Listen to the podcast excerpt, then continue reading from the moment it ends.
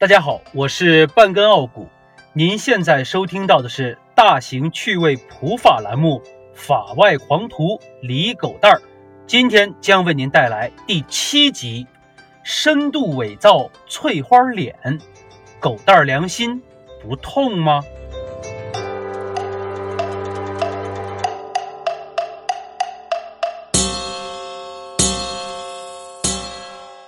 李狗蛋儿最近这日子是真不好过。上次蹭网被发现后，当场就挨了一顿暴打。那几个彪形大汉倒是爽快，打完之后没等李狗蛋儿说啥，就直接扔下一沓钞票，扬长而去了。可是现在，李狗蛋儿不但没有了高速网，而且还得忍受着浑身的剧痛，在家养伤。没有网络确实不太方便。李狗蛋儿用赔来的钱办了一条普通的民用宽带，可是这个网络速度下载爱情动作片还可以，要是继续用来挖矿，可就完全不够看了。最近一段时间，经常向李狗蛋儿求资源的那几位老客户，总是抱怨狗蛋儿的资源越来越没有创意了，每次来求购时都疯狂压价。李狗蛋儿为了保住这条财路，只能忍气吞声。不过话说回来，李狗蛋儿自己也觉得自己越来越没有创意了。想到这儿，李狗蛋儿突然灵光一闪，他最近在网上看到不少伪造的照片，就是把某些漂亮女明星的脸合成到别人的身体上。李狗蛋儿心想，有没有一种软件，可以把这些女明星的脸合成到他下载的这些爱情动作片上呢？李狗蛋儿精神一振。马上在网络上搜索了起来。别看李狗蛋儿没念过什么书，但是在网上找这些歪门邪道的东西可是一把好手。十几分钟之后，李狗蛋儿就找到了。操作要求非常简单，界面上有两个框，用户只需要把视频拖到左边的框里，把另一张完整清晰的脸部照片拖到右边的框里，然后点击合成，等待进度条走完。AI 智能换脸视频就制作完成了，而且两份素材中的人像特征越吻合，制作出来的换脸视频就越逼真。如果素材选择恰当，生成的视频毫无合成痕迹，足以以假乱真。李狗蛋凭借着阅片千部、胸有成竹的丰富经验，迅速合成了几部异常精彩的片子。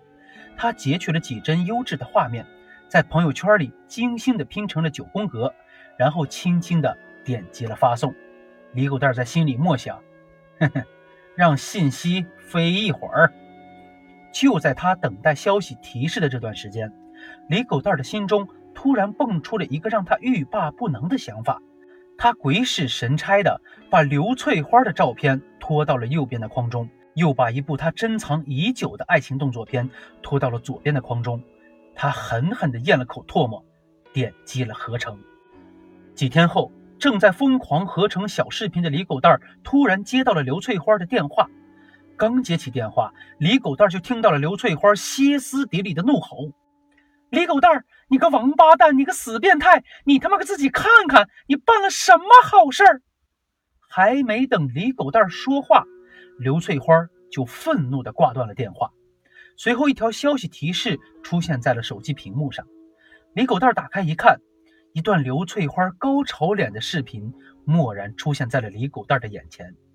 李狗蛋一拍脑门，这才想起来，前两天他打包发送了一批视频，怕是把这段换了翠花脸的小视频也发出去了。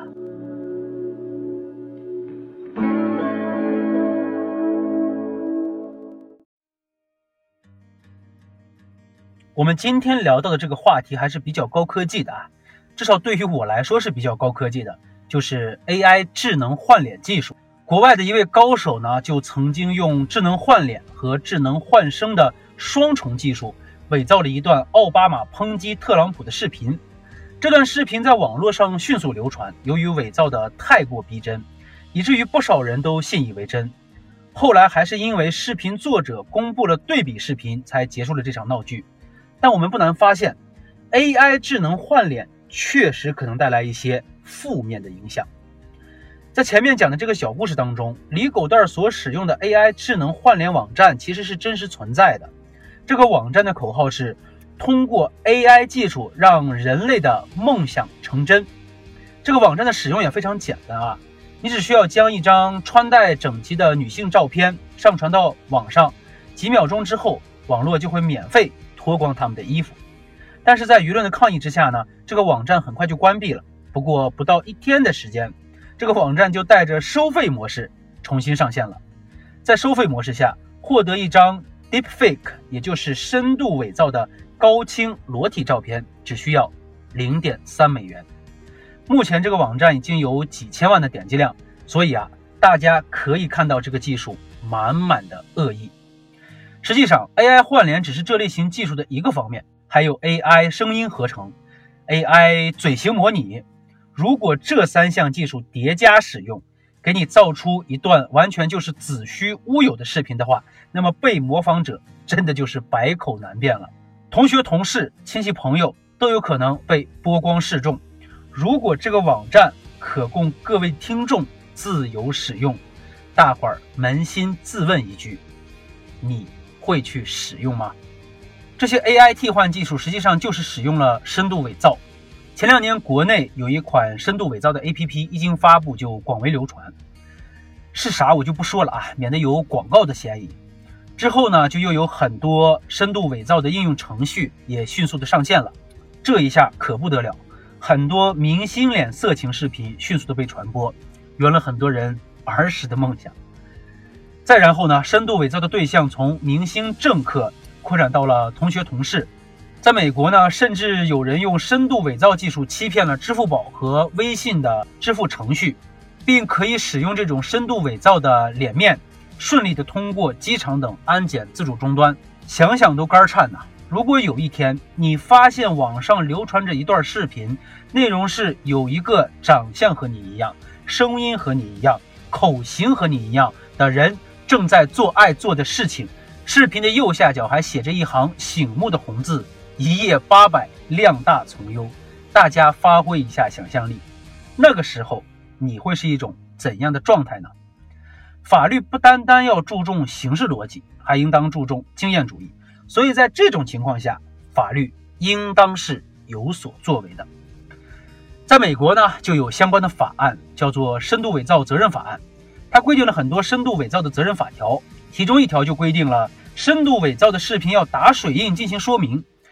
想要传播这条视频的人，必须要打上水印，告诉大家，这是一条深度伪造的视频，内容都是伪造的或者是拼接的，也就是告诉观影者呀，这是一条假的视频，哎，大家切切不可信以为真。法案还明确规定了违法所要承担的民事责任和刑事责任。呃，在刑事责任方面呢，如果构成犯罪，最高可能会判处五年以下的有期徒刑。在我国，当然也有类似的立法，例如在民法典的一千零一十九条中就规定了。任何组织或者个人不得以丑化、污损或者利用信息技术手段伪造等方式侵害他人的肖像权。未经肖像权人同意，不得制作、使用、公开肖像权人的肖像，但是法律另有规定除外。未经肖像权人同意，肖像作品权利人不得以发表、复制、发行、出租、展览等方式使用或者公开肖像权人的肖像。哎，主要是针对肖像权的一个保护啊。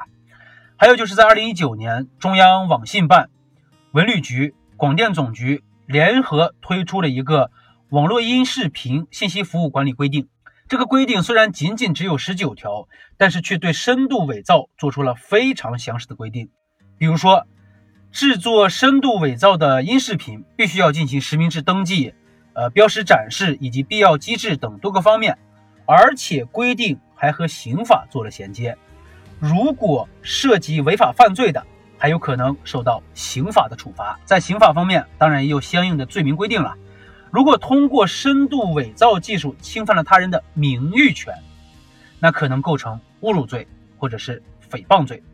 如果扰乱了社会公共秩序，可能会构成传播虚假信息罪。如果音视频的内容属于淫秽物品，就是我们刚才说的那种明星脸小视频啊。那还有可能构成典型的传播淫秽物品罪。当然了，如果制作者的数个行为构成了数个犯罪，那么就要数罪并罚了，处理还是比较重的。国内国外的法律规定两相对比，我们发现啊，还是国内的规定更加充分和有层次。这个技术呀，它从来都不是中立的，而是有价值追求的。所以甘地就曾经说过，能够毁灭人类的有七种事物，其中就有没有人性的科学和没有是非的知识。其他五种和今天的内容没有什么关系啊，我就不赘述了。有知道的听众可以把内容写在评论区，咱们回头置顶一下。很多人对法律呢，他会有一种误解，认为法律就是剥夺了人们的自由。举个例子，大家体会一下：开车的时候，是想怎么开就怎么开自由，还是按照交通法规开车更能享受驾驶的自由呢？所以孟德斯鸠就说：“自由不是无限制的自由，自由是一种。”能做法律许可范围内任何事情的权利，因此法律并不是剥夺了我们的自由，而是通过设置规则来保障我们的自由。哎，我很幸运啊，因为我在上学的时候呢，我的老师就明确告诉过我，想干嘛就干嘛不是真正的自由，不想干嘛就不干嘛才是真正的自由。也可以总结为是放纵的自由和自律的自由。很多人也把这个观点套用在了是不是真的富有这件事情上，哎，有的人就说呀，真正的有钱人呀，不是想干嘛就干嘛，而是不想干嘛我就不干嘛，这才叫有钱。在电影《霍比特人》中，不知道大家记不记得这样一个场景啊？Buggins 有一枚戒指，戴上之后就会进入隐身状态。这段内容其实源自于柏拉图的《理想国》这本书，在书中呢。一位牧羊人得到了这枚戒指之后，发现了戒指的奥秘，所以他戴上戒指为所欲为。他引诱了王后，还谋杀了国王，还篡夺了王权。那么我又要问一句了：大家想不想拥有这枚戒指呢？其实呀，大家现在已经拥有了这枚戒指。在现在的网络世界，网络的匿名性极大的放大了人们内心的幽暗。很多人在网络上利用技术来实施各种不法行为，所以在网络上，人们戴着这枚戒指，给他人带来了大大小小的破坏点。所以，当这些人利用网络来放大这些幽暗，你觉得他是自由的，还是被奴役的呢？对于一个吸毒者来说，当你把毒品放在他的面前，他可以控制住自己不去吸，这个时候，这位吸毒者。才算是真正摆脱了毒品的奴役，获得了真正的自由。那么，我就要给大家带来直击灵魂的一句拷问啊：放纵的自由和自律的自由，哪个更令你向往呢？就像我们开头提到的那种脱衣软件，有谁会愿意将自己或者自己所爱的人放到上面去呢？老话说得好，己所不欲，勿施于人。只有尊重自己，才会尊重他人。老话还说呀，耳听为虚，眼见为实。但是我想说的是，现在眼睛看见的也不一定是真实的，眼睛看不见的，真不一定是虚假的。公平和正义，我们能看到吗？看不到吧？但是也许它比我们看到的任何事情都更加真实，更值得去追求。好了，以上就是今天这期节目的主要内容。狂徒三人组的法外人生还将继续，需要我们共同去经历。我是半根傲骨，期待您的关注。我们下期再见。